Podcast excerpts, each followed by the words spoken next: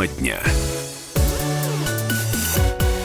Мы приветствуем всех, кто слушает радиостанцию «Комсомольская правда» и в Москве, и в других городах вещания. В студии специальный корреспондент комсомолки Александр Коц. Саша, приветствую тебя. Здравствуй. Да, здравствуйте. И э, я, Елена Фонина. Э, я напомню, что 16 января из нашей страны депортировали гражданку Украины Елену э, Вищур, но мы ее знаем как Елену Бойко. Она принимала участие, принимает участие, да, ну теперь даже в прошедшем времени, э, во многих э, программах э, российских, я имею в виду ток-шоу, всегда отстаивала именно российскую точку зрения, э, клеймила бандеровцев, украинскую власть и так далее. Так вот, э, украинские пограничники пришли за журналисткой в нейтральную зону между Россией и Украиной и вывезли ее сначала Харьков, э, ну а далее ее путь лежит во Львов, где, собственно, на нее и заведены уголовные дела. Сейчас на связи с нами адвокат Елены Бойко Галина э, Перфильева. Галина, здравствуйте. Да, здравствуйте. Да, Галина, Александр Коц беспокоит. Э, Расскажите, почему э, вот произошло, произошло это выдворение? Что не так было с э, документами у Елены? Да.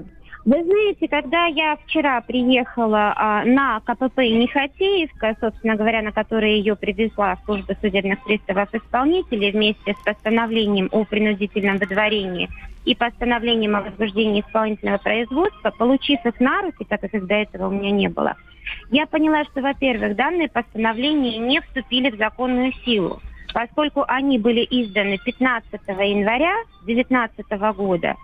В каждом из них было указано, что данное постанов... на данное постановление может быть принесена жалоба в течение 10 дней с момента его издания.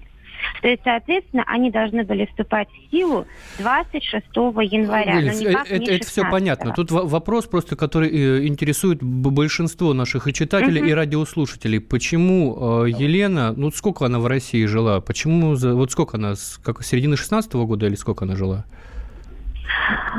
По- поч- В Почему она не получила никакие документы, почему она не легализовалась в России? А, видите ли, тут еще один интересный нюанс. Но дело в том, что по данным а, пограничной службы Елена Борисовна совершенно честно пересекала границу Государственной Федерации вплоть до 2018 года. И у нее на руках в тот момент, когда ее задержали, а, 10 декабря, находился оригинал миграционной карты, подтверждавший законность ее пребывания на территории Российской Федерации. Однако по неизвестным мне причинам и суд первой инстанции, и суд апелляционной инстанции указал последнюю дату ее въезда 16 годом. Хотя в деле есть все документы, подтверждающие, что с 2016 года по 10 декабря 2018 года она выезжала за пределы территории Российской Федерации и старалась максимально соблюдать миграционное законодательство. А выезжала куда она выезжала? На Украину же она не может поехать. Сожалению, по базе миграции она не показывает, куда именно человек выезжает. Она показывает, где он пересекает границу с Российской Федерацией и с какого КПП он заходит на территорию Российской Федерации. Насколько я понимаю, Елена Борисовна для соблюдения максимального норм миграционного законодательства делала следующее. Она приезжала на территорию между Российской Федерацией и Украиной, выходила с КПП на нейтральную территорию, находилась на этой нейтральной территории определенное время, так как она действительно не могла зайти на территорию Украины, там на нее были уже уголовные дела, Мгм. и она боялась, что ее просто арестует служба СБУ, и заходила обратно. Таким образом, требования миграционного законодательства по выезду из Российской Федерации и въезду на ее территорию она соблюдала. То есть это, это там правило- сколько, 90 дней или сколько? Единственное правило, которое она не соблюдала, она не соблюдала правило 90 на 180, но это было только в последний год. Мгм. Э, Галин, прошу Потому- прощения, э, да. вы можете оставаться с нами на связи сейчас? э, Да, конечно. Да, конечно. дело в том, что сейчас мы дозвонились до директора Центра евразийских исследований, политолога Владимира Корнилова. Просто дело в том, что Владимир Владимирович буквально там через несколько минут уходит в эфир одного из телеканалов для того, чтобы тоже, видимо, обсудить эту ситуацию. Сейчас он с нами на связи. Владимир Владимирович, здравствуйте. Здравствуйте. Владимир, это Александр Коц. Как вам вся эта ситуация? У меня немножко вот есть такой, такой привкус каких-то э, внутриукраинских разборок внутри украинской иммиграции. Нет такого ощущения? Да вы понимаете, э, ну, если бы это было разборки только внутри украинской миграции, то, наверное, э, и судебные решения так бы не рассматривались, и такие решения не принимались. Вот вы сейчас упомянули про то, почему она не оформила надлежащие документы, да? Но ведь, извините, ведь все прекрасно понимают, что э, беженцы с Украины, политические мигранты с Украины теоретически не могут выполнить норму закона 90 плюс 90, да? Ну, то есть это невозможно, если такая норма существует. Куда, ну ладно, для дончан, жителей Донбасса, сделали исключение. Они как минимум могут продлевать, не выезжая за пределы России, э, свои миграционные карточки. А что делать одесситам, киевлянам, Владимир, ну я, я просто знаю вашу ситуацию. Вы же оформляете гражданство. Так, ну извините, так э, почему, я почему, почему Елена Нет, не оформляла извините, РВП? Я, я тоже должен был до РВП, я полтора года должен был каждые три месяца обязательно продлевать миграционную Владимир карту. Владимирович, уважаемый, но, но есть такая но, форма, как но, патент, подожди, когда человек секунду, оформляет секундочку, э, патент и дальше прибывает... Секундочку, да. секундочку, да, и все равно три месяца должен продлевать миграционную карточку. Даже при патенте. Смею вас заверить, я э, год работал на патенте здесь. Так вот, я к чему? Потому что ну, для жителей Донбасса им сделали такое исключение. Нам не надо было вывозить семью свою, да, мой ребенок, жена. Но каждые три месяца мы должны были идти переоформлять эту самую миграционную карточку, по новой прописываться и так далее.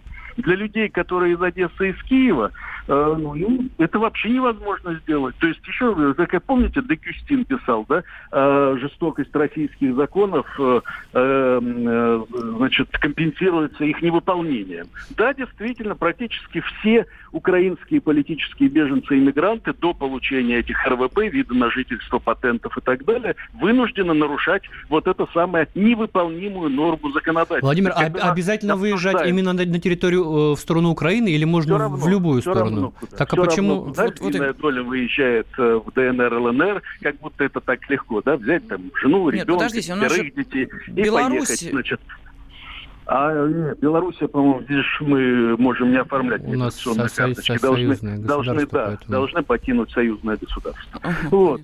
И львиная доля, да, пытается ехать в ДНР, в ЛНР. Существует масса фирм, я так понимаю, которыми, ну, я так подозреваю, пользовались и некоторые украинские иммигранты, которые э, берут там ксерокопию паспорта за определенную мзду, везут и на границе оформляют эти самые миграционные карты, что лишний раз э, дает повод говорить. М- менять нужно эту норму, отменять ее. И уж во всяком случае для граждан Украины.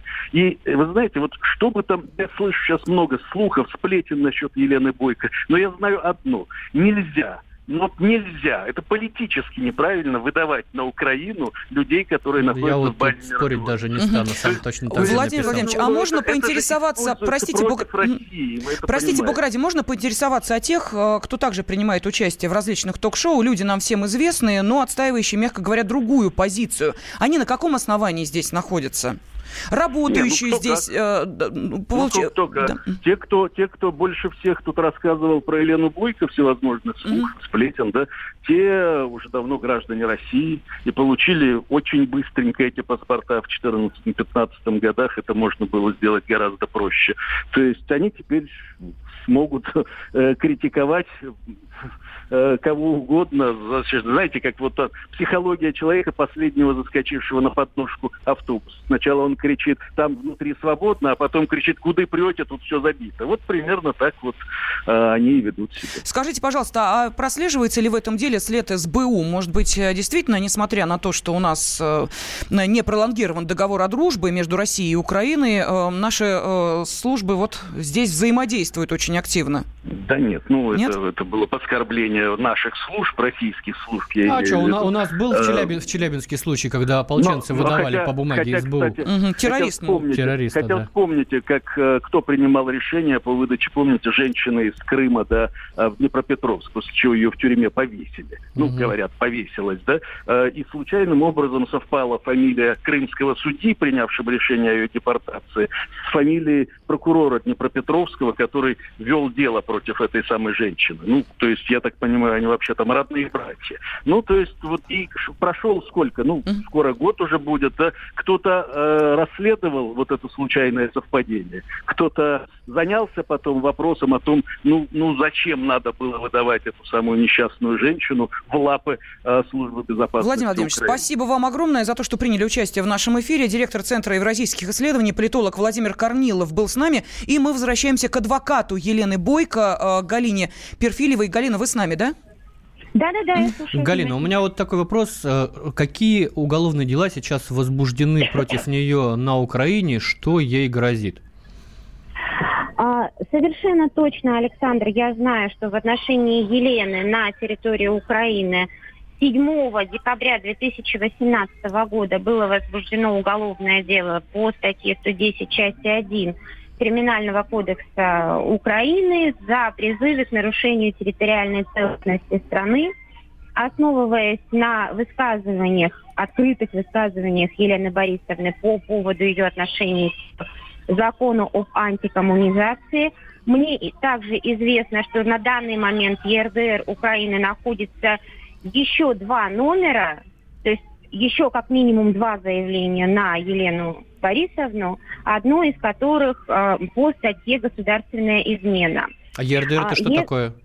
ЕРДР – это такой внутренний реестр Украины, в котором регистрируются все заявления, которые пишут люди, угу. желающие привлечь кого-то к ответственности, организации, угу. следователя. Угу. Это все вносится в единую базу на Украине, которая угу. имеет доступ следователи, прокуроры и судьи.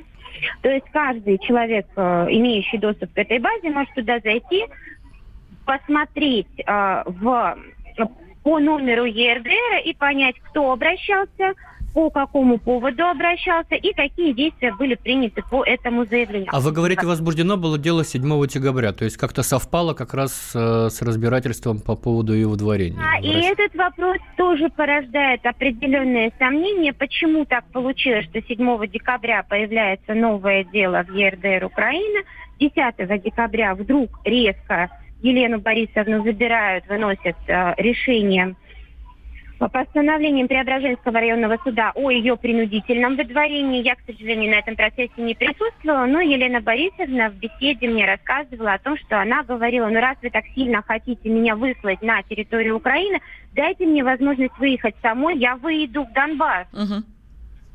Но при этом судья даже не отреагировал на ее просьбу. Это очень странный момент, поскольку при рассмотрении подобных дел... У меня еще, обязательно... еще один вопрос. Тут да. просто гуляет скан «Мигрант-1» системы, что якобы ее выдворили как угрожающую безопасности. Там же другая статья по, по Преображенскому суду. По Преображенский районный суд ее выдворил как якобы уклоняющуюся от выезда с территории Российской Федерации. Понятно, спасибо. Понятно, спасибо. Адвокат Елены Бойко, Галина Перфильева была с нами на связи. В студии были Александр Коц и я, Елена Фонина. Тема дня. Деньги – лучший подарок, а личные деньги – лучшая программа. Что происходит в экономике и как это влияет на ваш карман? Разбираем с экспертами по будням с часу дня по Москве в программе «Личные деньги».